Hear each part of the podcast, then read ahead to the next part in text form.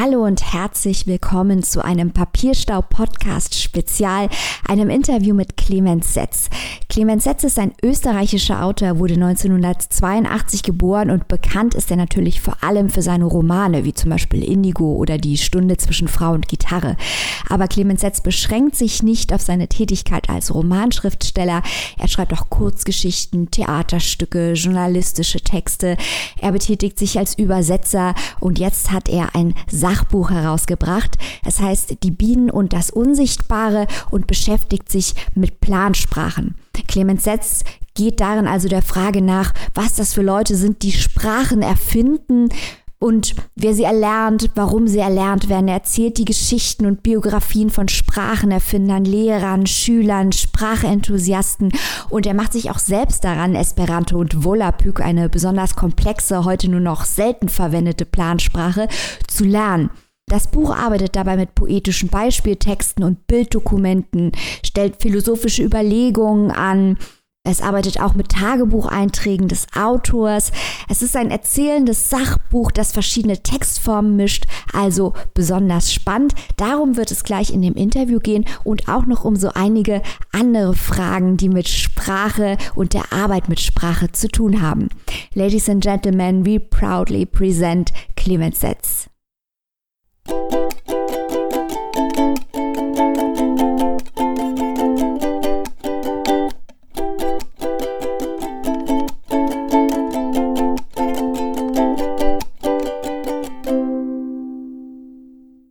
In Die Biene und das Unsichtbare geht es ja um Leute, die Plansprachen erfinden und auch um die, die sie sprechen. Und das Buch gibt ja ganz unterschiedliche Antworten darauf, warum Sprachen erfunden werden und warum Leute sich mit Plansprachen beschäftigen. Aber trotzdem erstmal die ganz allgemeine Frage an Sie. Warum erfinden Leute neue Sprachen? Ja, es wirkt wirklich etwas paradox, diese Unternehmung, weil es ja schon so viele Sprachen gibt und bis auf einige tragische Fälle ja die meisten Menschen auch über eine schon verfügen. Aber es gibt eben doch eine Vielfalt von Extremsituationen, in die Menschen geraten können oder in ein bisschen ausgedünnter, aber dann doch so omnipräsente philosophische Problem, Probleme fallen können. Und da ist witzigerweise das Neuerfinden des Grundlegendsten, was ein Mensch hat, nämlich eine Sprache, oft die naheliegendste Wahl. Das äh, ist, ist, verblüffend. Also mich hat das auch, wie ich zum ersten Mal überhaupt davon gehört habe, vor weiß nicht, 20, 30, 25 Jahren oder so, mir, mir hat das auch vollkommen verblüfft, weil ich dachte mir auch, wie, das kann man ja gar nicht zu Ende bringen, so ein Projekt. Man, man fängt irgendwo an mit dem Blatt Papier und schreibt sich Vokabular auf, aber ich wusste ja, wie dick Wörterbücher sind. Und also das äh, schreckt erst einmal total ab und es erscheint wie eine absurde Sache. Und ein bisschen was Absurdes hat es ja auch wirklich, aber dann auch ja, ganz andere Elemente, wie zum Beispiel Verzauberung, überhaupt jemanden befreien. Es, es gibt das Potenzial, wird freigesetzt. Leute werden von ungeheuren äußeren wie inneren ähm, Behinderungen erleichtert oder es wird ihnen zumindest das Leben erleichtert. Also all diese verblüffenden Effekte existieren da. Und es ist auch schon sehr alt. Also Menschen haben auch tatsächlich schon immer wieder sich zumindest Verkehrssprachen ausgedacht und sogar das, was wir beide jetzt sprechen, ist nach Ansicht mancher Leute in gewissem Sinn eine Plansprache von Martin Luther und einigen Juristen vor ihm. Was mich fasziniert hat, sind die gegensätzlichen Motivationen ähm, der Menschen, die Sie auch in dem Buch vorstellen. Das Buch ist ja so ein bisschen eine Mischung aus historischer Untersuchung und aus äh, Biografie der Leute, die diese Sprachen erfinden und die sie sprechen, auch aus eigener Biografie. Und der Satz steht im Buch, Plansprachen sind immer Autobiografien. Das hat mich fasziniert, gerade wenn man dann auf Sprachen schaut wie Volapük, was Sie ja auch gelernt haben, eine Sprache mit Papst, wo quasi jemand versucht zu kontrollieren, wie sich diese Sprache, die ja irgendwann zum lebenden Gebilde wird, entwickelt. Oder dann ähm, Robert Ben Madison, der das Königreich Talossa in seinem Kinderzimmer gegründet hat und auch mit eigener Sprache und dann quasi selber aus seinem selbst geschaffenen Paradies vertrieben wurde. Welche unterschiedlichen Impulse fanden Sie denn besonders überraschend bei diesen Sprachenerfindern und ihren Autobiografien und wie beides auch zusammenhängt? Die erfundene Sprache scheint bei solchen Großprojekten oft das zu sein, womit man andere Menschen bleibend als äh, Gefolgschaft oder als Verbündete, als Gleichgesinnte definieren kann. Wenn jemand zum Beispiel die Idee hat, es sollte zu mehr Weltfrieden und es sollte mehr Völkerverständigung äh, geben und so weiter, dann kann er entweder irgendwelche einzelne Projekte machen oder er geht zu einem kuriosen Weg wie Dr. Samenhoff, ein Augenarzt aus Warschau, der Esperanto erfunden hat, mit dem Hintergedanken, dass sich dass es eine Verkehrssprache werden möge, eine leicht zu erlernende, eine neutrale, nie, also unverschmutzt von den ganzen historischen Ansprüchen, die Staaten und ihre Sprachen stellen. In einer gewissen Weise hat er das auch geschafft, aber dann eben nicht bei allen Menschen, weit nicht bei allen, aber dann so eine kleine interessante Community hat er doch erschaffen. Also es geht, glaube ich, um das Erschaffen einer Community, und auch das Erschaffen eines neuen Denksystems. Also es gibt etwas, ich mache jetzt keine so technischen, technische Fußnote dazu, aber es gibt etwas, das nennt sich die Sapir-Whorf-These oder Hypothese, die ähm, untersucht die Frage, wie, wenn eine, gibt es bestimmte Gedanken, die man nur in einer bestimmten Sprache haben kann. Und in, in seiner starken Form ist diese, soll man sagen, diese Vermutung natürlich falsch die stark, also dass es wirklich Dinge gibt, die nur in einer bestimmten Sprache gedacht werden können. Das ist, glaube ich, ziemlich widerlegt, linguistisch, experimentell. Aber natürlich gewichten Sprachen verschiedene Dinge mehr oder weniger. Die hinzu erfundene Sprache ist häufig die Art, wie man eine große Community, eine große Community erzeugt. Zum Beispiel kann man sich anschauen, Robert Ben Madison, den Sie genannt haben, der ein wahrscheinlich äh, depressiver, einsamer Jugendlicher war und er hat sich ein so Fantasy-Rollenspiel erdacht, äh, das er Talossa genannt hat, eine so Monarchie mit verschiedenen Ämtern und König und, und Untertan und einem, einem, so einem feudalen System. Und ähm, seine Freunde und Bekannten und Familie haben das mitgespielt und haben dann, also der wurde der Vizekönig und der hatte dieses und das war halt so ein, ja, so eine, eine normale, ein, ein Spiel einfach in, unter Freunden. Und äh, er hat dann aber eine Besonderheit äh, dazu erfunden, nämlich eine Sprache, die äh, interessanterweise die ein bisschen herausfällt aus vielen Plansprachen, nämlich sie hat wahnsinnig viele Ausnahmen und sie wirkt sehr naturgewachsen. Sie ist auch angelehnt an romanische Sprachen und ähm, hat ein gigantisches Vokabular. Und äh, er hat es dann im Internet präsentiert und ich glaube, aufgrund der Sprache oder vielleicht auch, auch aufgrund der Kombination so Staats, äh, Rollenspiel, Fantasy-Spiel mit der Sprache hat er wahnsinnig viele Menschen äh, in kurzer Zeit ähm, dafür interessiert, für diese Fantasie einer Mikronation, die dann das, das Spiel von ihm übernommen haben und ihm rausgeschmissen haben. Und äh, er will jetzt auch wieder, also nach, nach Jahrzehnten des Exils aus seinem Childhood Bedroom Dream, möchte jetzt wieder ein Gesuch stellen an die offiziellen Stellen, und, ja, dass sie ihn zurück hineinlassen. Und es gibt ein wahnsinnig trauriges, äh, eine wahnsinnig traurige Mail von ihm, die, die ich auch zitiere in der in dem, in dem Buch, wo er sagt, also es, es rührt mich, wie sehr, wie gut ihr euch gekümmert habt um um das um mein Königreich äh, und fast fühlt es sich an, als wie das, was ich in meiner Kindheit erfunden habe. Und mein einziger Wunsch ist es, da wieder hin dazuzugehören. Und er wurde auch wirklich, glaube ich, ähm, äh, real attackiert. Also es wurde, glaube ich, seine wurden ihm Dinge gestohlen, seine Familie wurde eingeschüchtert von den von diesen Menschen, die sein, sein Spiel da übernommen haben. Und der Schmerz dieser so eines Menschen ist echt, obwohl das drumherum absurd, kindisch, ähm, nerdig ähm, äh, klingt. Ja. Also dieser, dieser Vorwurf des Nerdigen, so das, das kommt, das kann man ja häufig machen, so Leute, die nur am Schreibtisch sitzen und irgendwas erfinden und so.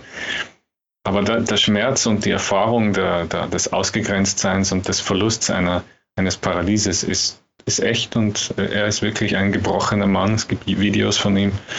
Ja, also die, das Hinzuerfinden einer Sprache zu einem Projekt scheint eine, ein unwiderstehlicher Magnet zu sein, um Menschen anzuziehen, die dann vielleicht diese Sprache lernen wollen. Eine and ein anderes Beispiel, das ich auch gern so laut vorlese, sind die, äh, die Neologismen in der Sprache Laadan von Suzette Elgin. Die hat einen Science-Fiction-Roman geschrieben über eine Sprache, in der man weibliche Erfahrungswelt besser ausdrücken kann, weil ihr erscheint vermutlich zu Recht ein Großteil der bekannten Sprachen nicht äh, geeignet dafür. Und äh, sie hat also wahnsinnig viele neue Wörter erfunden in ihrer Sprache. Sagen wir, eine, jede, jede Erfahrung von Zweitrangigkeit gut ausdrückt. Also ob es jetzt Frauen sind in traditionellen Gesellschaften oder irgendeine andere Gruppe, die sich als zweitrangig empfindet. Für, für die ist so eine Sprache wirklich äh, außerordentlich erhellend, vermute ich mal. Und ähm, ja, ein Meisterwerk an, an, an, Aufklärung eigentlich, so eine Sprache. Das ist wieder ein ganz anderes Projekt. Das hat gar nichts zu tun mit Rekrutieren von jetzt so, so Online-Spielern in einem so Rollenspiel. Hat auch nichts zu tun so sehr mit, es gleicht gar nicht so sehr sowas wie Klingonisch, was jetzt auch so eine Science-Fiction-Sprache ist, sondern es ist wirklich ein, eine Philosoph, ein philosophisches, ähm, eine, eine Dekonstruktion vielleicht auch von naturgewachsenen Sprachen und ein einen Spaß an, äh, an den Einsichten, die man da sammelt. Ja. Was ich ganz interessant finde, ist dieser schmale Grat zwischen dem Wunsch, eine Gemeinschaft zu bauen, wie Sie das auch gerade beschrieben haben, eine Community zu haben, eine Sprache zu erfinden, die dann andere auch sprechen und mit diesen Menschen was aufzubauen, wie das Königreich Talossa, äh, die dann aber sehr schnell umschlägt auch in den Wunsch nach Kontrolle durch Sprache.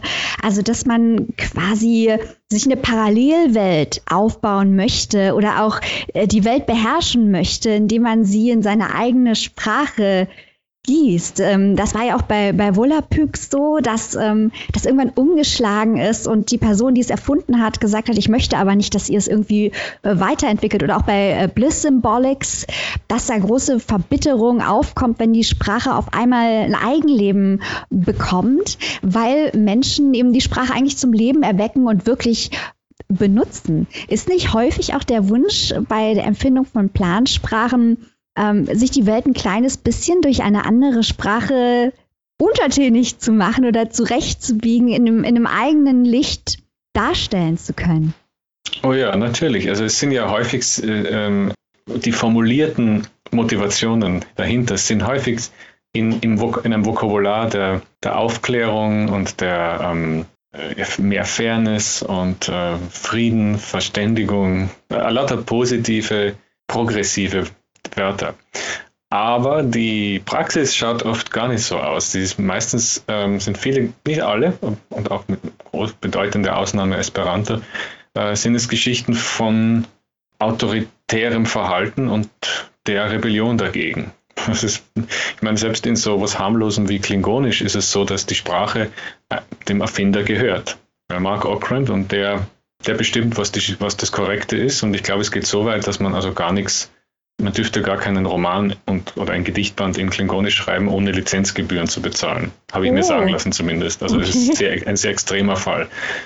Ich finde auch, er gehört enteignet. aber ist egal. Also ich meine, man kann das natürlich machen. Äh, aber ja, Volapük war eine der ersten Weltsprachenversuche, hat dann verloren gegen Esperanto und es hat deswegen verloren, weil der Erfinder Johann Martin Schleyer eben eine Art Papst war. Er war auch wirklich ein katholischer Geistlicher. Und er hat, äh, sie hatte die Position, dass er bestimmt, was korrekt ist. Und äh, eine Erweiterung oder eine, eine, ein anderer Dialekt ist nicht mehr sein Volapük, hat somit auch nicht verdient in, ähm, an den Treffen teilzunehmen und wird nicht gefördert und ist nicht anerkannt als Lehrer und so weiter. Ja. Und witzigerweise ist das etwas, was nicht einmal einen, seine päpstliche Figur, die das aktiv fordert, braucht, sondern es entsteht oft automatisch, manchmal auch aufgrund von der Hingabe der, der Lernenden oder der, der Sprecher. Ein, ein ganz kurioses Beispiel ist dieses, was vielleicht eh viele kennen werden, die, diese Fantasiesprachen, ich nenne sie deswegen so, weil sie nicht vollständig ausgearbeitet sind von äh, Tolkien in Der Herr der Ringe. Mhm. Sindarin, Quenya und wie das alles heißt. Ich war, muss ich zugeben, nie ein großer äh, Verehrer von Tolkien und kann damit nicht so ganz viel anfangen, obwohl ich schon sehe, dass man da Spaß haben kann mit den Geschichten. Und was ich besonders bizarr fand, ist, dass, es, dass die, die Menschen, die jetzt diese Sprachen sehr gern lernen, diese El Elbisch und diese, diese, diese lustigen Idiome da lernen wollen, vor dem Problem stehen, dass sie nicht wissen, ob sie sie erweitern dürfen.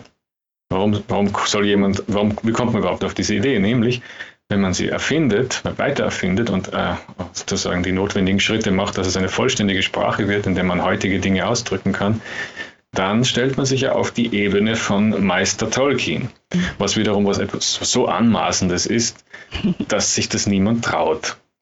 Hingegen, wenn man katholischer als der Papst. Ja, genau, richtig. Also es gibt den Papst ja gar nicht mehr, er ist schon lange gestorben.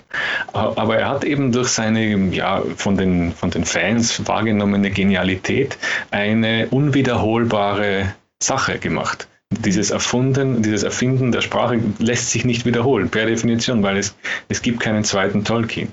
Und es lernen ja auch nur Leute, die ihn so verehren, dass sie bereit sind, sich in diese Sprache zu, also das ist eine sehr witzige, eine Selbstfesselung, ja, so wie dieses, dieser äh, Buchtitel, ich glaube von That Mom uh, of Human Bondage, also diese Wortspiel damit nicht nur Bindung, sondern auch sich wirklich äh, zusammenbinden und verwickeln. Ja, es ist ein oder man kann auch dieses äh, Carceri d'Invenzione von ähm, Piranesi, also die, die, die Kerker der Einbildungskraft. Das sind Leute, die halt sich sich durch Gedanken in einen Kerker begeben und jetzt einfach dastehen und nicht lernen können, diese Sprache nicht entwickeln und keinen Duolingo-Kurs anbieten können, weil sie eben so den Erfinder so verehren, aber der ist leider tot. Da sind wir gleich bei der nächsten interessanten Frage, nämlich äh, es ist ja nicht nur interessant zu untersuchen, wer diese Plansprachen erfindet, sondern auch, wer sie lernt. Da kommen wir gleich noch äh, zu Ihnen selbst. Aber erstmal ähm, ist mir da interessanter, ja, Widerspruch ist zu viel gesagt, aber ja, zwei interessante Aussagen zu sind mir im Buch untergekommen. Zum einen geht es um eine Schülerin, ähm, ein behindertes Mädchen, das ähm, mit Bliss Symbolics erstmalig lernt, also mit einer Sprache in Piktogrammen ähm, zu kommunizieren mit der Umwelt und die dann erklärt, the self is not as you see on the outside, the other person has to feel with the heart inside your body. Also dass die andere Person durch Sprache Empfindungen verstehen muss, die man ihr nicht ansehen kann. Gleichzeitig heißt es aber an einer komplett anderen Stelle im Buch, eine Sprache muss nicht notwendigerweise von anderen verstanden werden, um Träger für Poesie zu sein. Ähm, welche unterschiedlichen Funktionen erfüllen denn dann die Plansprachen, wenn sie solche, solche widersprüchlichen Ziele erreichen können? Oh, interessante Frage. Die, diese ein, ja, der eine Fall von ähm, den Kindern mit Zerebralparese, die ähm, durch diesen, dieses unerwartete Zaubermittel der Bliss-Symbolics frühe Sprachlichkeit erlangten, was sonst Kinder, die so starken motorischen Problemen geboren werden, nicht haben können. Es dauert viele Jahre, wie eine Ausbildung zum Konzertpianisten fast bisher. Also Stimmsprache entwickeln, also es muss sehr, sehr hart trainiert werden und manche können es auch nie lernen. Die haben also keine Kontrolle über Zunge und so weiter und ähm, müssen dann halt ähm, le lesen lernen und dann tippen und dann Sprachsynthesizer verwenden. Aber das dauert eben Jahre mhm. und in den Jahren davor waren die bis in die 70er Jahre zum Schweigen verurteilt. Und es gab ein riesiges Universum in ihren Köpfen, aber das kam nicht raus. Und diese Erfahrung formuliert sich leicht, äh, ist aber, glaube ich, in der, in der existenziellen Wucht oder in der, in der höllenartigen Abgeschlossenheit, Abgeschiedenheit äh, von so jemand ist fast nicht vorstellbar für so privilegiert Geborene wie wir zum Beispiel, die mhm. normal sprechen können jetzt. Und, in, und da so etwas zu finden, was das Innenleben in Kontakt bringen kann mit der Außenwelt, mit, den, mit anderen Menschen, die auch alle ein vermutetes Innenleben haben, ist eine, eine, eine der vornehmsten Funktionen von einer erfundenen Sprache. Sie wurde gar nicht für den Zweck erfunden ursprünglich, aber sie wurde dann dafür verwendet und rekrutiert, was auch zu Recht geschah, aber zum Ärger ihres Erfinders der das sogar unterbunden hat dann gerichtlich, also sehr bizarre Geschichte. Aber ja, und Sprachen natürlich werden oft erfunden auch durch zuerst mal, zuerst, wenn man beginnt, eine Sprache zu erfinden, ist sie mal Nonsens. Es sind Silben, die irgendwas tun. Also man erfindet irgendwelche Silben, baut sie zusammen, irgendwelche Zeichen. Noch ist das nichts. Erst durch die Verwendung und durch eine, durch mehrere Menschen erhält sie so etwas wie Sinn. Und in einem Kapitel spüre ich ein bisschen diesen, diesen Pfad nach. Was ist das eigentlich, wenn, wenn Dinge zwischen Nonsens und Sinn liegen? Und was ist, was hat das zu tun mit äh, Zungenreden, Glossolalie oder dem Wort Gramelo, was so Pseudosprache bedeutet? Also das ist, das kennt wahrscheinlich jeder von Charlie Chaplin zum Beispiel, der große Diktator, seine, seine unter Anführungszeichen deutsche Rede, wo er Stonk sagt, so, also diese, dieses ähm, Pseudodeutsch. Was ist, was ist die Verbindung zwischen diesem, dieser Art von Kunst, Lautgedicht, ähm, Lautmalerei, Glossolalie, Lallen, Ekstase, auch christliche Ekstase und einem, einer erfundenen Sprache oder einem, einer Poesie in einer eigenen Sprache? die sich auch eine Person ausdenkt oder die einer Person irgendwie zufliegt. Ja. Aber es stimmt, es sind zwei ganz auseinander, weit auseinanderliegende Aspekte. Ja. Und ich, ich mag halt auch sehr den Eindruck von Texten, die man nicht verstehen kann am Anfang auch, ich mag es auch bei Musiknotationen, die man zuerst nicht lesen kann. Wenn man ein modernes Klavierstück sieht zum Beispiel, man versteht einmal nicht, was genau, man sieht einige vertraute Elemente, aber der Rest ist völlig so ein Stück von Stockhausen oder so, so ein Klavierstück. Und dann ist, man versteht schon ungefähr, was er will, aber dann sind, man muss das lesen lernen. Und ich mag Dinge, die man erst einmal lesen lernen muss. Programmcode, also Programmiersprachen zum Beispiel, sowas. Oder ja, auch so Dinge wie Ezra Pound oder irgendwelche so ganz hochkomplexen, abstrakten Dinge manchmal.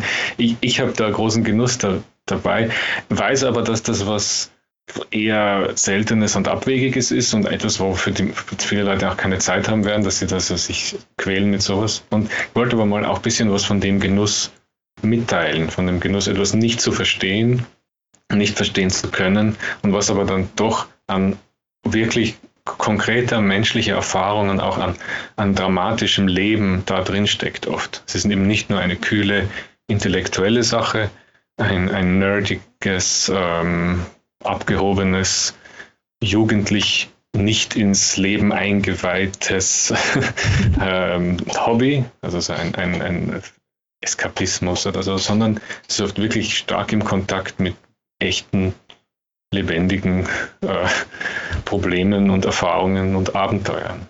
Ja, das war das Schwierigste, glaube ich, im Buch. Die dramatischen Geschichten wie die Bliss Symbolics und Esperanto, das hat sich fast von allein geschrieben, weil es eben so, es hat etwas so Filmreifes oft ja. und das, ja. Ich fand es auch schön und äh, das hat mich auch an Bot erinnert, da reden wir vielleicht auch gleich noch kurz äh, drüber, dass in diesem Buch auch persönliche Tagebucheinträge von ihnen enthalten sind, wo man dann quasi nachempfinden kann, wie sie eigentlich dazu gekommen sind, diese Sprachen zu lernen und in denen sie auch drüber nachdenken, warum sie wohl zu einem bestimmten Zeitpunkt in ihrem Leben welche Sprache gelernt haben von diesen Plansprachen. Also da heißt es dann zum Beispiel, es gebe eine Verbindung zwischen spontaner Wort- und Spracherfindung und tiefer existenzieller Krise. Oder an einer anderen Stelle heißt es, Esperanto lernt man anders als Volapük am besten in einer Periode des Lebens, in der ein wenig Ruhe und Frieden eingekehrt ist.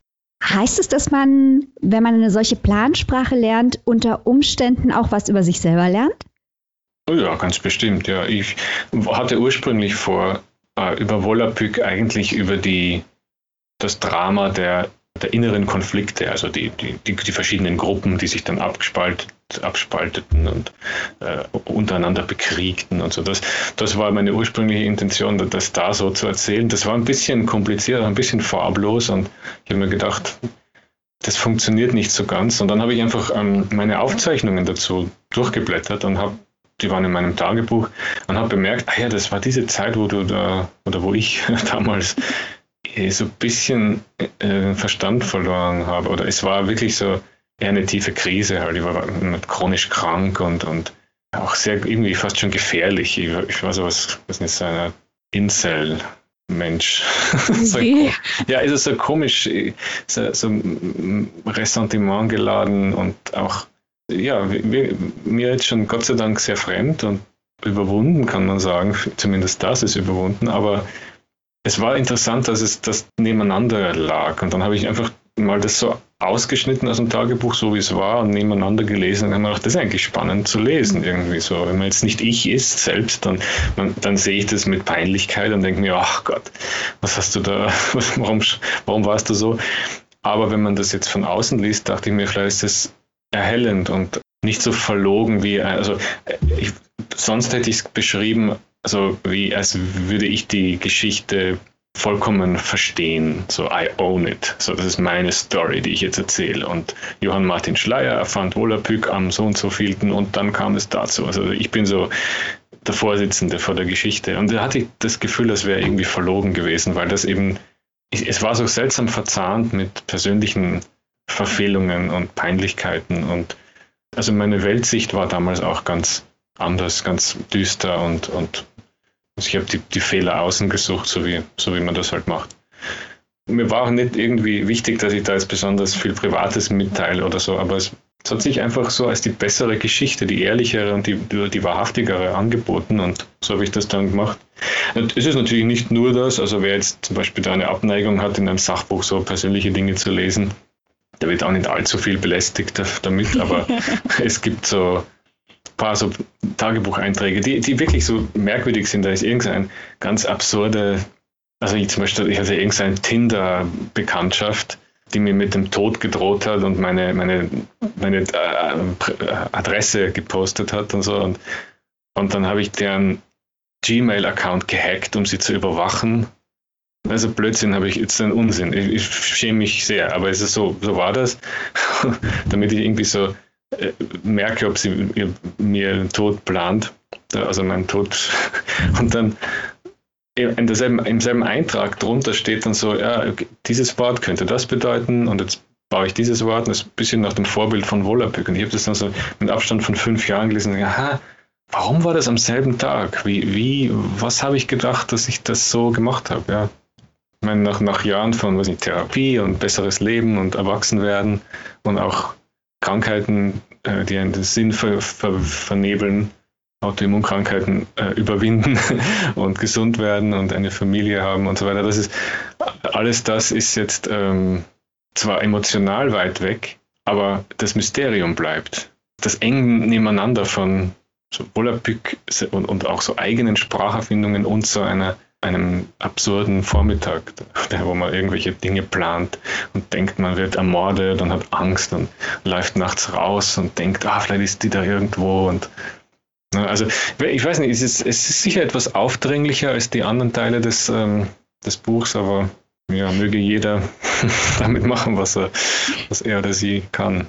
Ja. Ich fand es spannend, weil es eben verzahnt ist ähm, mit dem kompletten Rest des Buches und weil es eben unterschiedliche Textformen mischt, weil wenn es jemandem schlecht geht und er lernt eine andere Sprache, Sprache lernt man eigentlich ja immer, um mit jemandem in Kontakt zu treten, aber dann ist es eine Plansprache, also eine abgeschlossene Sprache. Und auch diese Sprünge fand ich interessant, auch diese Episode, ähm, sie treffen einen sehr kranken Mann auf einem Parkplatz und eine Zeile später denken sie über ihre Vorliebe für Adjektive nach. Und dann weiß man nicht, ja. ist diese Sprache jetzt Eskapismus? Und wahrscheinlich weiß man das in dem Moment dann auch selber nicht, aber es ist eben inter interessant montiert. Von daher kann ich bestätigen, dass es kein bisschen aufdringlich ist, sondern sehr spannend. Ja, das ist schön. Ja. Ich meine, es ist ja auch so, dass ähm, ich, ich habe wirklich auch einen, eine Abneigung gegen die Erzähler von Sachbüchern, also die Erzählerstimme, weil die ist immer die, das sind immer Aliens, das sind immer Menschen, die eigentlich weder eine, ein Leben der, der Fantasie, der Begierde, der, die sind vollkommene Roboter meistens. Und das müssen sie auch sein, weil sie haben eine, eine, eine stilisierte und auch sozusagen verarmte Sprachfunktion. Also sie müssen Informationen kompakt und lesbar aufbereiten im Dienst eines, eines großen Projekts, politisches Projekt oder eine, eine, ein aufklärerisches Projekt, irgend so etwas. Ja. Aber die Figur selber muss verkümmern.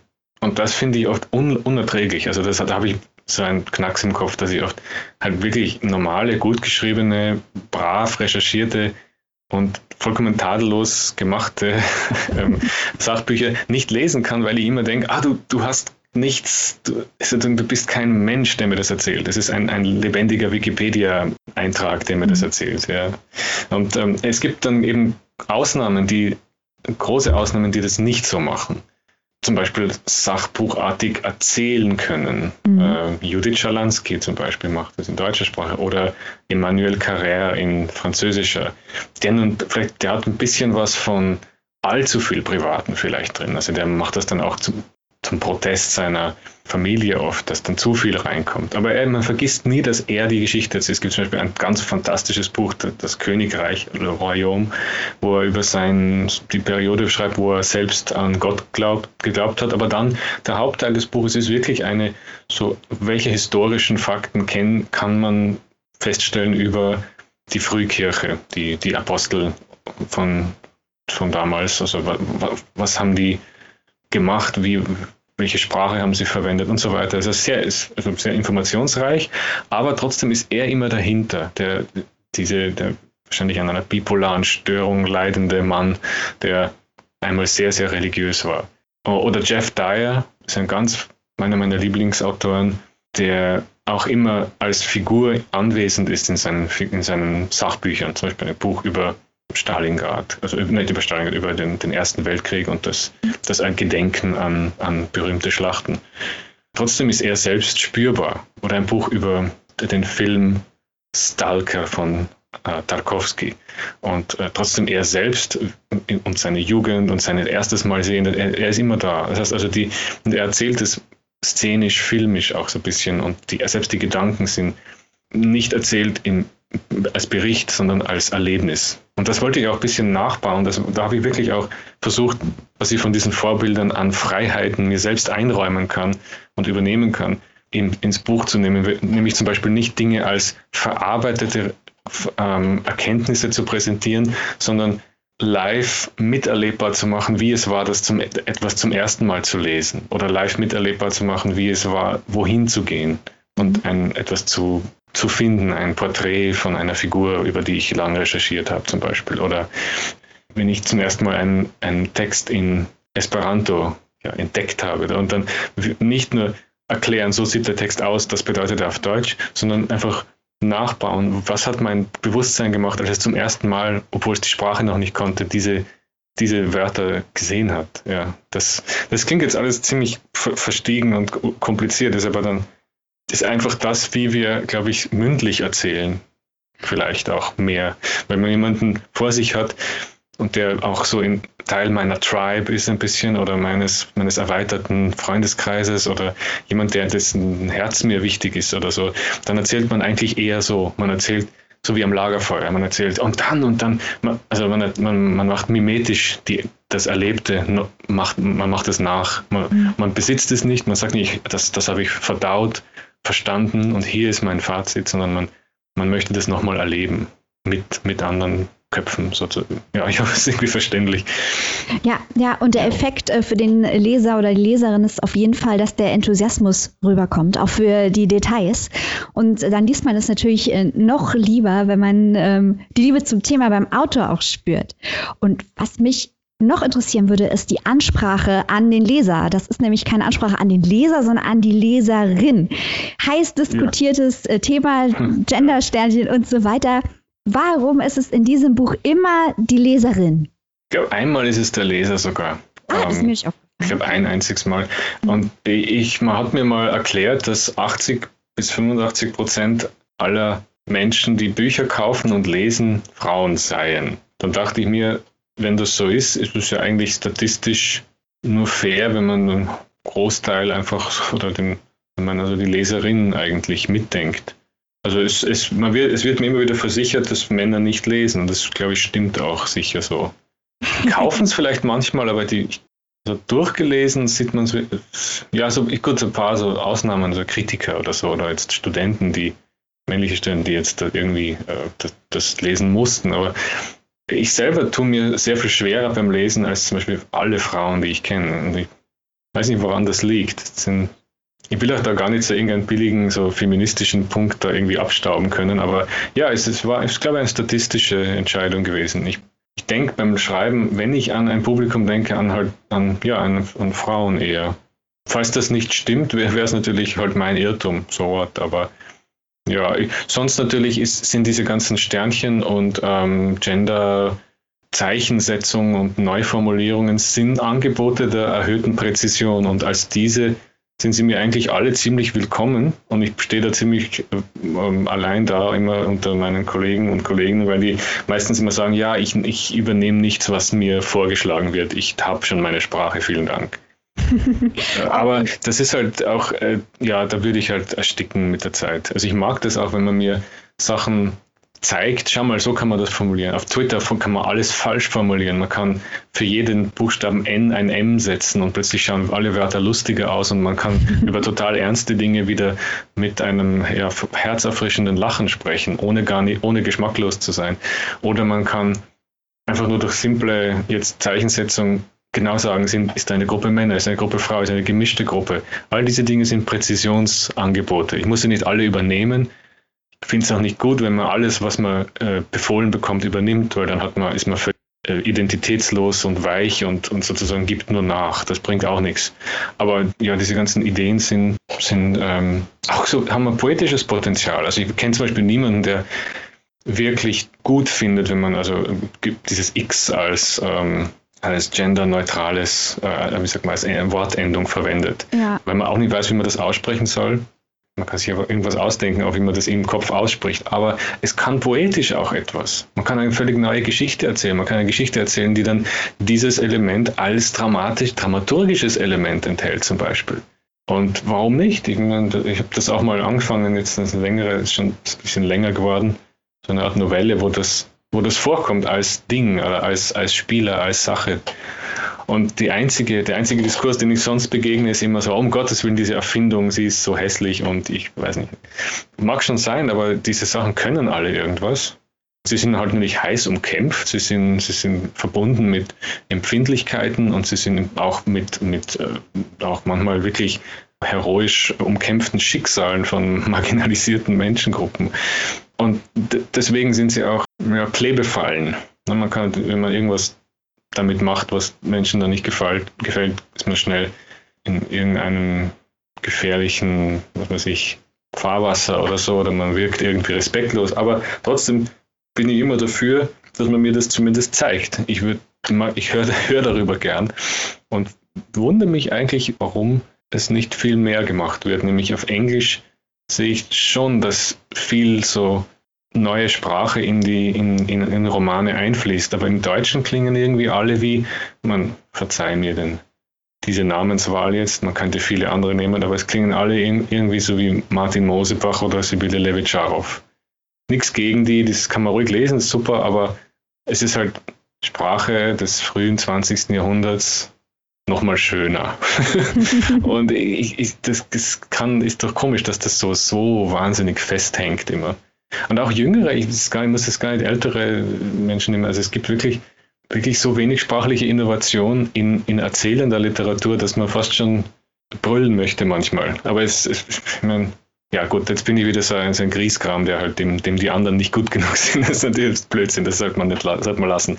Aber ja, also darum genieße ich auch Twitter so sehr. Und Twitter war übrigens wirklich auch ein, ein so ein, hinter, ein geheimer Motor auch beim Schreiben de, meines Plansprachenbuchs, obwohl nicht viel davon vorkommt.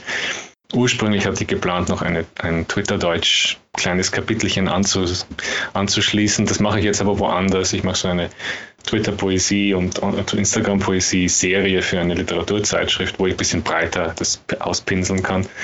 Und ja, da, da, genieße ich das, weil die, die, sprachliche Innovation eben so schnell passiert und sich auch dann manchmal durch so Memes weiterbaut und weiter reicht und anreichert und schnell auch wieder verdorrt und weg ist. Und ja, ich war besonders glücklich, glaube ich, 2016 und 17, wo das, das Twitter Deutsch besonders in deutscher Sprache losging, so als Ding, als, als neues New Thing. Ja, und äh, Kurt Brödel und Looney und diese ganzen tollen die gar nicht Dichter sein wollen und gar nicht Poesie, wissen, gar nicht wussten, dass sie Poesie machen. Aber ja, Entschuldigung, ich, ich schweife immer so ab.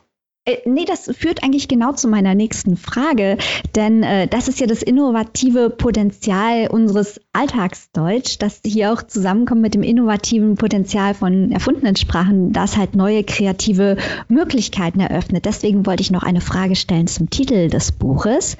Der bezieht sich ja auf einen Brief von Rainer Maria Rilke an seinen polnischen Übersetzer. Der hat da 1925 seinen Übersetzer gefragt oder hat ihm besser gesagt gesagt, wir sind sind die Bienen des Unsichtbaren. Und Sie schreiben dazu, das sei die beste Definition von Dichtern in erfundenen Sprachen. Warum ist das so?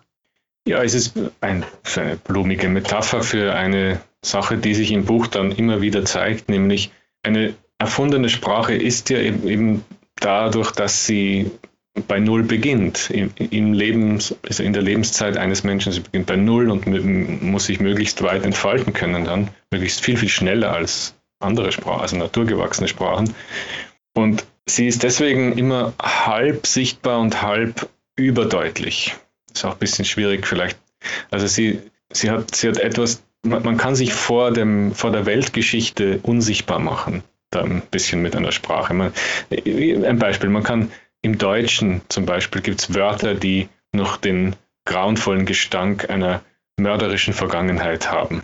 Wir müssen diese Wörter nicht wiederholen, aber sie sind da und wir wissen, was sie meinen. Manche Wörter sind getränkt mit dem Aroma der Sklaverei, manche Wörter sind getränkt mit dem Aroma des, des, Weltkriegs, des Genozids und so weiter. Es sind also viele und es geht dann auch, je genauer und je, je extremer man die Sprache betrachtet, geht es in ganz viele Bereiche hinein. Und eine erfundene Sprache macht sich unsichtbar vor diesem, vor diesem entsetzlichen, ja, diesem Wind, der durch eine Sprache geht. Die, die geschichtliche, die Verwandlung der Bedeutungen zum Beispiel.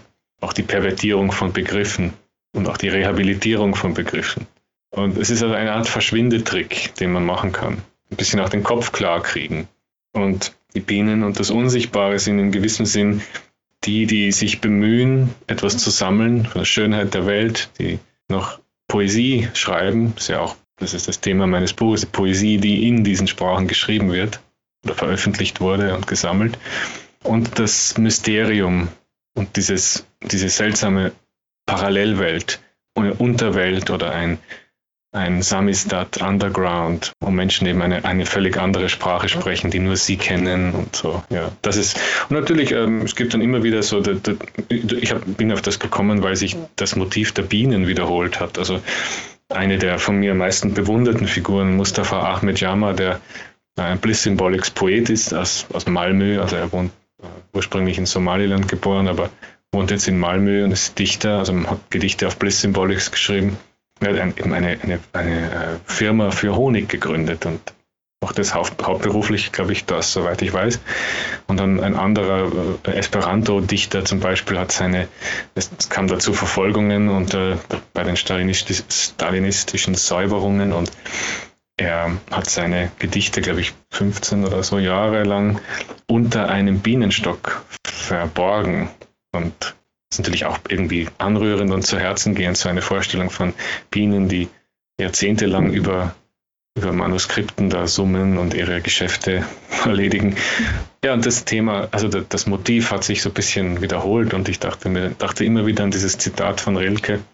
Dann war da der Titel da. Titel bei mir sind immer ein bisschen rätselhaft. Ich glaube, ich habe meistens so Titel, die sich nicht ganz erklären. Die Stunde zwischen Frau und Gitarre habe ich einen Titel. Und ein anderes Buch heißt Glücklich wie Blei im Getreide. Ja, ich mag offenbar, merke ich jetzt so rätselhafte Titel, die irgendwie so poetisch klingen und die sich dann erst so halb erklären, wenn man das Buch gelesen hat. Ja, das ist vielleicht so ein bisschen eine kindische, kindische Angewohnheit. Aber ja, also ich mag auch, ich kaufe auch gern Bücher, deren Titel ich absolut nicht verstehen kann auf den ersten Blick. Dann reden wir doch jetzt mal über die Stunde zwischen Frau und Gitarre. Ich könnte jetzt hier eine Überleitung basteln mit dem Thema der Krankheit oder dem Thema der Mäuse. Das mache ich aber nicht. Leute da draußen sollen einfach Indigo, die Stunde zwischen Frau und Gitarre und die Bienen und das Unsichtbare lesen und selber rausfinden, ähm, was es damit auf sich hat.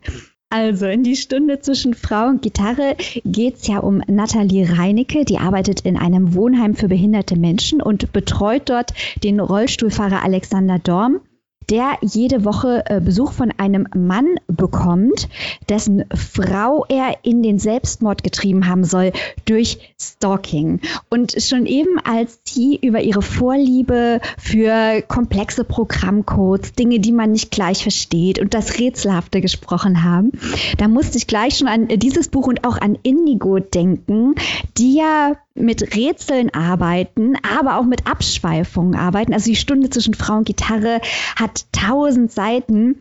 Ähm, aber da wir hier hauptsächlich über Sprache sprechen, meine Frage, dieses Buch arbeitet ja sehr stark mit der Einbindung auch der digitalen Welt, weil es ja unser aller Welt ist und natürlich auch die Welt von, von Natalie, die eine junge Frau ist.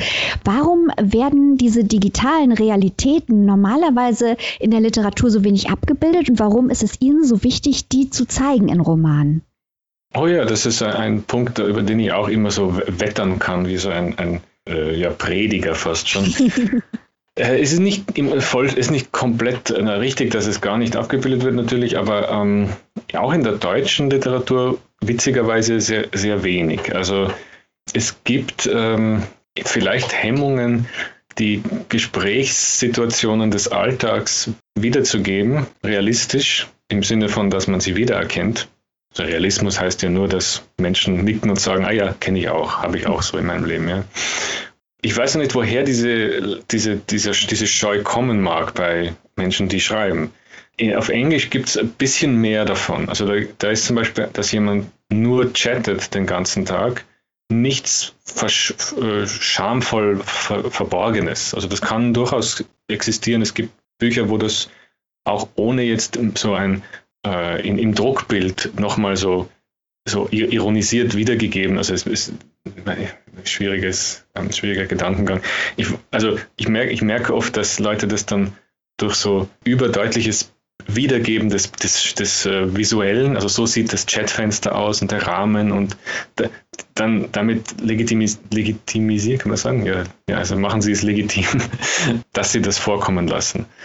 Aber es würde es ja gar nicht brauchen eigentlich. Also man bräuchte einfach nur, sagte er, sagte sie, aber ein, ein, Hinweis, dass es eben online geschieht und dass es Emojis gibt und so weiter. Und es kann sein, dass das noch so neu ist für, also so geschichtlich zumindest neu, in einem gewissen, in einer längeren geschichtlichen, äh, also ja, eine, eine innere Erinnerungsgeste, so, dass, dass das noch nur ironisiert gezeigt wird als Verfehlung echter Kommunikation. So, ah, die, die zwei Figuren chatten, also ist schon was mit denen nicht ganz richtig. Also dann sind das irgendwie verarmte Existenzen, was aber unserem Alltagserlebnis vollkommen widerspricht. Also das ist ja überhaupt nicht der Fall. Ich meine, wie viele, viele, wie viele Leute haben wichtige, erfüllende und, und total glückende Kommunikation online. Also das ist ja ein es wäre vollkommen über, übertrieben, das so zu sehen, dass das immer ein Verfehlen ist. Es wird aber so gemacht. Ne? Auch übrigens in der Sexualität, also beim Beschreibung von Sexualität ist ja die deutsche Literatur auch äh, irgendwie seltsam zaghaft. Also da, wenn man so Dinge zeigt wie so Tinder und so weiter, gibt es das nur als, als Versäumnis oder als, als Misslingen eines, eines eigentlichen, natürlichen, echten. Und das finde ich auch immer sehr unerklärlich. Also, weil wenn man mit Menschen darüber spricht, berichten sie es ganz anders. Sie sagen nicht, oh Gottes Willen, ich habe jemanden bei, jemand, das war so peinlich jetzt oder ich, ich, dass ich das, warum habe ich das gemacht? Sondern sie erzählen es halt, entweder war gut oder schlecht oder, oder Abenteuer oder langweilig oder was auch immer. Ja. Also so, mein, es ist seltsam, dass die, die, die total alltäglichen Dinge so selten vorkommen, wie zum Beispiel die Sache, dass jemand zum Beispiel auf Reisen ist und er, er kommuniziert nur noch schriftlich über das Handy. Es mag sein, dass man, dass man eben da nicht so die üblichen Dinge dazu sagen kann, sagte er und blickte sie an. Oder ja, man kann das aber natürlich dann genauso mit denselben Erzählformeln eigentlich versehen, die halt sich auf andere Dinge richten. Zum Beispiel, dass man jemand hat irgendwas wahnsinnig Dramatisches gerade gesagt und man versucht dann, man weiß gar nicht, was man sagen soll, man sucht halt das geeignete Smiley-Gesicht dazu zu machen. So, das jetzt, ist das traurig genug oder sieht das irgendwie ironisch aus? Und all diese Gedanken, die man dann hat, sind ja echte Gedanken. Es sind, man ist am Leben und man hat reale Sorge um das Wohlergehen einer, eines Gegenübers. Es ist keine roboterhaft verarmte Realität da und auch kein mangelhaftes Bewusstsein. Aber so wird es vielleicht doch manchmal wahrgenommen. Und ich sehe, ja, ich, ja, wie gesagt, ich gerate da immer so ins, äh, ins Predigen, dass man das halt mehr machen soll und weniger historische Romane. Aber lustigerweise schreibe ich selber einen historischen Roman gerade, wo die Leute noch keine Handys hatten. Also insofern oh. auch gut. Äh, Gibt es da dazu schon irgendwelche die Details, die man äh, verraten kann oder ist das noch alles ganz geheim? Oh, na sicher, ich kann schon ein bisschen erzählen, was es ist. Es ist auch ein Projekt, was mich schon sehr lang beschäftigt und ähm, habe auch ähm, dieses Jahr jetzt sehr viel weitergebracht. Also es hat schon richtig, es lebt jetzt schon ganz gut, jetzt kann schon auf eigenen Beinen stehen. Ist noch nicht fertig, aber es hat so ein gutes, einen guten Romankörper jetzt. Und es ist eine Geschichte, die in den 20er Jahren spielt, bis in die 30er in einer Region, von der ich überhaupt nichts weiß und wo ich auch ganz mich, mich, mich sehr geduldig einarbeiten muss, vor allem sprachlich wahrscheinlich sogar, nämlich Westdeutschland ähm, mhm. und ähm, auch so das, vor allem so das rheinhessische Gebiet, so da so unten, so Worms, das ist jetzt nicht so Westen, aber so also da in diesem Gebiet auch spielt auch ein bisschen in Frankfurt. Und dann ist gut, das ist natürlich als Österreicher ist das der Mond einfach für, für mich. Aber umso spannender ist es und natürlich kann man diese Alienhaftigkeit, die ich in das Thema, in das historische Thema da bringe, auch mit ein, ein, ein Faktor sein lassen und eine Quelle für Poesie. Aber ja, ja es ist eine, eine historische Figur, die es gegeben hat in, äh, in Worms und auch, hat auch so ein bisschen eine überregionale Wirkung gehabt. Das war ein Mann, der die Hohlwelttheorie versucht hat zu popularisieren. Und äh, hat ein ganz bizarres Leben dann geführt, also ein sehr, auch ein bisschen, ja, in gewissem Sinne filmreif, würde ich sagen, aber mich interessiert dann auch vor allem, dass, also es hat jetzt erst wieder so richtig zu leben begonnen, die Geschichte, weil sie so, sich so ähnelt, es ähnelt die Zeit der unseren so sehr, nämlich dem, diese Allgegenwart von Theorien, von Verschwörungen, von Bubbles, von Echokammern, von selbstverstärkender Kommunikation, in, von dem Absch Abschweifen, dem Abdriften in, in paranoide äh, Weltsichten und so. Also, das, also mich interessiert dann auch aber wirklich die Figur selber, die ich also durch Briefe und Archivmaterial und durch seine Schriften und den Berichten von anderen Menschen kenne nur. Es gibt über ihn gar nichts. Es gibt einen einzigen Aufsatz in einem ganz schwer aufzutreibenden Ding und sonst gibt es gar nichts. Und für mich ist das also eine ganz überwältigend interessante Figur, die die jetzt unbedingt wieder aufs, zum Leben erwachen muss. Ja. Und wie sind Sie auf den Protagonisten gestoßen? Ja, das war in einem, einem Aufsatz über das Phänomen der Hohlwelttheorie. Ah. Und da war die, ein, eine, ein Hinweis, äh, ein Pilot, der ebenfalls davon überzeugt war, im Inneren einer Erde zu leben und nicht auf dem Äußeren. Das ist ja weil die Definition der Hohlwelttheorie nicht unser ist hohl, sondern wir sind bereits im Innern einer Kugel. Und als Pilot, der ja nun wirklich im, Ersten Weltkrieg Pilot war, der dann hinunterschauen konnte auch und die Erdkrümmung vielleicht ansatzweise sehen konnte da von oben, ist das eine besonders interessante kognitive Dissonanz, die sich da zeigt. Und das, das, war, der, das war der erste Moment, wo ich dachte, oh, interessant, wer ist das? Und dann habe ich halt im Internet gesucht und es gibt überhaupt nichts. und dann habe ich halt in Büchern gesucht und in Archiven und dann auch dann halt wahnsinnig viel drumrum. Also man muss ja dann auch, man muss so sehr ins Detail gehen, dass es auch schon lustig wird teilweise. Also man, man erfährt zum Beispiel, welche, welchen, welche Art von Flugzeug oder von Kriegsflugzeug hat, hat er gesteuert im Ersten Weltkrieg an der Ostfront. Und okay, welche gab es da? Was bedeutet das? Bei welcher Fliegerstaffel? Wie war das? Der Alltag da? Gibt es Memoiren von Fliegern? Also man, jede, man kann jedes Detail so wunderbar natürlich nachbauen da. Und dann muss man alles das wieder vergessen und dann erfinden und erzählen und es erlebbar machen und sinnlich machen und auch in gewissem Sinn universell machen und die eigene Obsession mit der Figur verdauen und sie wieder sozusagen jungfräulich, jugendlich und frisch erscheinen lassen, wie am Beginn der Begegnung mit dieser Figur. Ja. Okay, wir haben ja gleich drei westdeutsche Podcaster hier. Wann können ja. wir das äh, lesen, das Buch? Wann kommt es raus? Steht da schon was fest? Nein, weiß ich nicht. Nein, ich muss okay, es erst schade. fertig schreiben. Ja, ich kann nicht sagen. Was ich aber sicher brauchen werde, ist jemand, der mir der das durchliest und mir die ganzen Austriazismen rausstreicht. Zumindest aus der Figurenrede, das wird wichtig sein. Ich halte mich zwar sehr stark an dem Deutsch, das ich eben aus Dokumenten und ähm, Briefen und Romanen aus der Zeit und aus der Region kenne, aber trotzdem kann ich halt auch nicht anders, als ich kann. Und Oft weiß man auch gar nicht, was ein Austriazismus ist. Zum Beispiel musste ich erst, ich weiß nicht, 37 werden, um zu erfahren, dass man in Deutschland nichts sagt für so, das machen das, das, das, das schaffen wir rechtzeitig, dass man da, also wir sagen ja, das geht sich aus, ja. Und das, äh, dass man, das wusste ich gar nicht, dass das ein Austriazismus ist. Und ich vermute, dass es noch tausende andere gibt bei mir. Und äh, ja, die Sprache ist, äh, gerade ein Dialekt wie österreichischer Dialekt, ist so tief verbunden der Persönlichkeit, dass er nicht überwindbar ist eigentlich. Es gibt einige Autoren, Canetti war so einer, der konnte, glaube ich, österreichisches Deutsch schreiben, aber dann das auch wirklich ablegen, weil es eben seine vierte Sprache war. Er hatte so viele Sprachen vorher schon und wusste, wie man sozusagen zwischen den Registern wechselt. Der konnte auch Schweizer Dialekt sprechen und so. Also das, sind, das sind seltene Ausnahmen und ich bewundere die sehr und wäre auch gern so, aber bei mir ist es absolut unmöglich. Und ich meine, wenn man das, also, wenn man denn die Sache nur allein mir überlässt, eine Geschichte aus aus dem Gebiet dazu erzählen, ja, dann ist es natürlich äh, fast sehr schnell lächerlich. Ja. Es wirkt dann halt wie jemand, der vom Mond kommt und nicht weiß, wie man hier spricht. Aber also dann braucht man Hilfe. Also ich bin mir sicher, dass äh, bei Sokamp extrem qualifizierte, viel qualifiziertere als wir Lektoren sind, aber selbstverständlich sind hier auch drei Freiwillige. Von uns ist zwar keiner Rheinhesse, aber wir lesen das ja. gerne als Erste. Da bieten wir uns doch gerne an.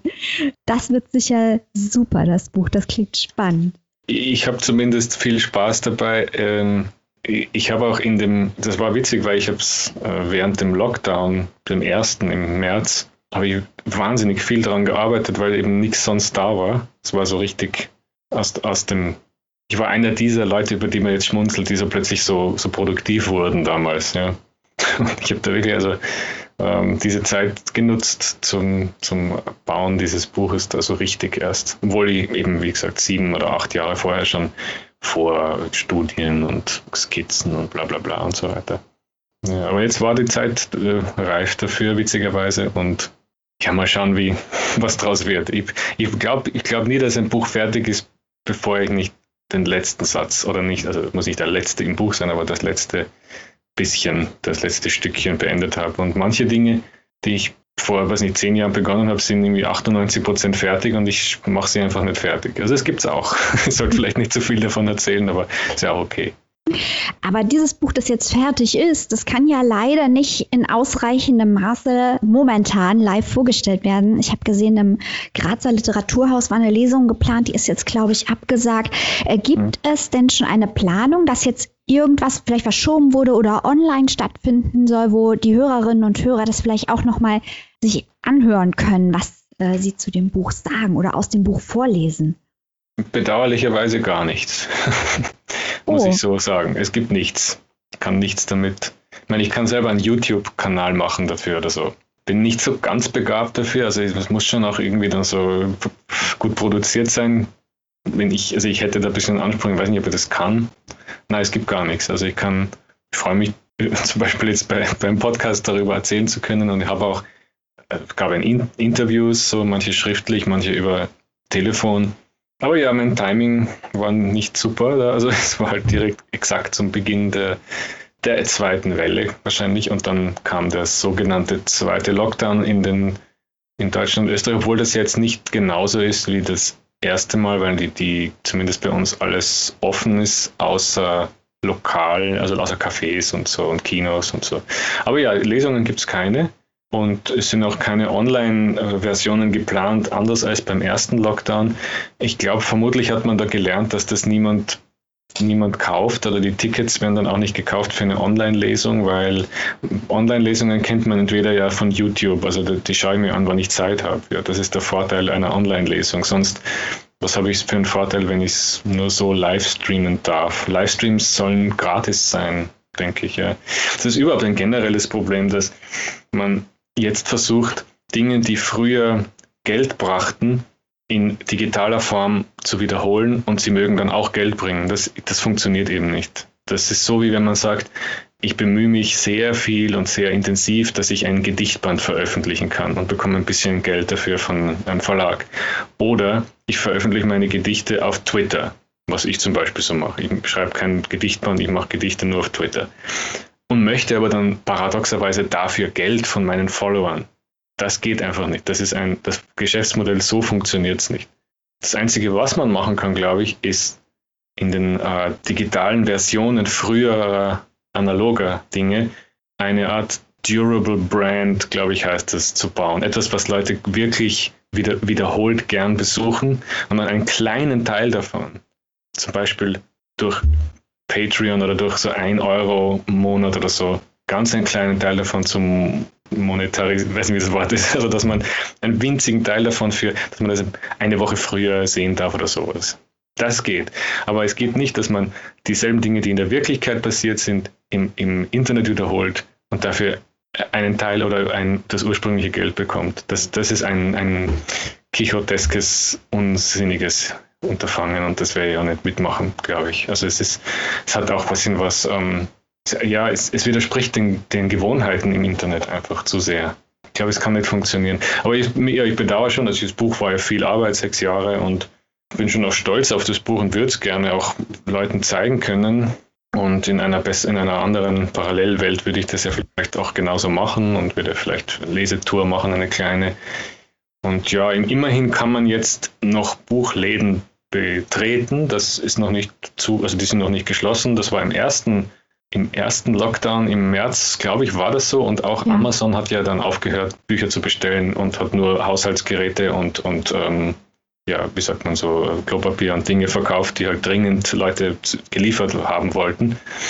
Und das ist, glaube ich, jetzt nicht mehr der Fall. Also wer es haben will, kann es schon schnell und auf bekannt bequeme und äh, erprobte Marktwege. Äh, Aber die, die, Promotion ist geringer und kleiner und äh, braucht ein bisschen mehr Einfallsreichtum, den ich halt nicht wirklich habe. Aber es, es, funktioniert für andere ziemlich gut, höre ich. Also manche haben gar nicht so irgendwie das Problem mit neuen Büchern und die werden offenbar gut verkauft, obwohl sie keine Lesungen machen können. Also es scheint nicht ein so ein Rundumschlag gegen die ganze Branche zu sein, sondern nur gegen verschieden begabte Menschen. Also die Leute, die nicht so gut in dem neuen Milieu funktionieren, haben es dann schwer, schwer, schwerer und manche, die aus irgendeinem Grund sich leicht tun damit oder sich ähm, ja, einfach schneller hervortun da, die da ist der Evolutionsdruck äh, ein guter da. Ja, also ich sehe da keine große, kein großes Unglück wenn man es unter der Summe betrachtet. Ich hoffe, das war nachvollziehbar irgendwie. Ja, ja, ich glaube, es hat sich für einige Autoren auch einfach verschoben. Ich hoffe, dass das hier auch so sein wird. Ähm, also wir hatten während der ersten Welle mit Thorsten Nagelschmidt gesprochen und mit Leona Stahlmann und denen ist ja quasi auch passiert, dass äh, die Lesungen weggebrochen sind. Äh, Thorsten Nagelschmidt ist jetzt schon wieder der zweite Teil seiner Tour äh, weggebrochen, als der zweite Lockdown kam. Mhm. Und gerade Leona Stahlmann, die ja noch zusätzlich Debütautorin war oder ist, die hatten dann Probleme, die Aufmerksamkeit zu generieren, weil alle nur noch über Corona gesprochen haben, nachvollziehbarerweise, aber das ist dann schwierig natürlich für die Kulturbranche. Aber da hieß es dann, dass es quasi versetzt diese Aufmerksamkeit dann doch noch kam. Und wir hoffen natürlich, dass es bei dem Buch ja auch so sein wird und dass es auch noch eine Lesetour gibt, denn wie es bei Ihnen in der Rede K-Fape und Literatur zum Bachmann-Preis hieß, Geschichten erzählen ist eine der geselligsten Tätigkeiten überhaupt. Und gerade wenn man in so einem Lockdown ist, da weiß man das doppelt zu schätzen und weiß auch die Wahrheit dieser Aussage doppelt zu schätzen. Deswegen auch tausend Dank, dass Sie sich die Zeit geholt haben, hier äh, diese vielen Fragen zu beantworten und für unser kleines Interview zur Verfügung zu stehen. Auch von mir danke fürs Interesse und äh, war sehr angenehm, mit Ihnen zu sprechen. Ich hoffe, wir können es irgendwann wiederholen.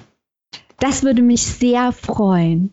Und euch da draußen, liebe Hörerinnen und Hörer, danke fürs Zuhören. Jetzt geht ihr schön in den unabhängigen Buchladen und kauft sofort alle Bücher von Clemens Setz. Bis dann. Tschüss. Thank you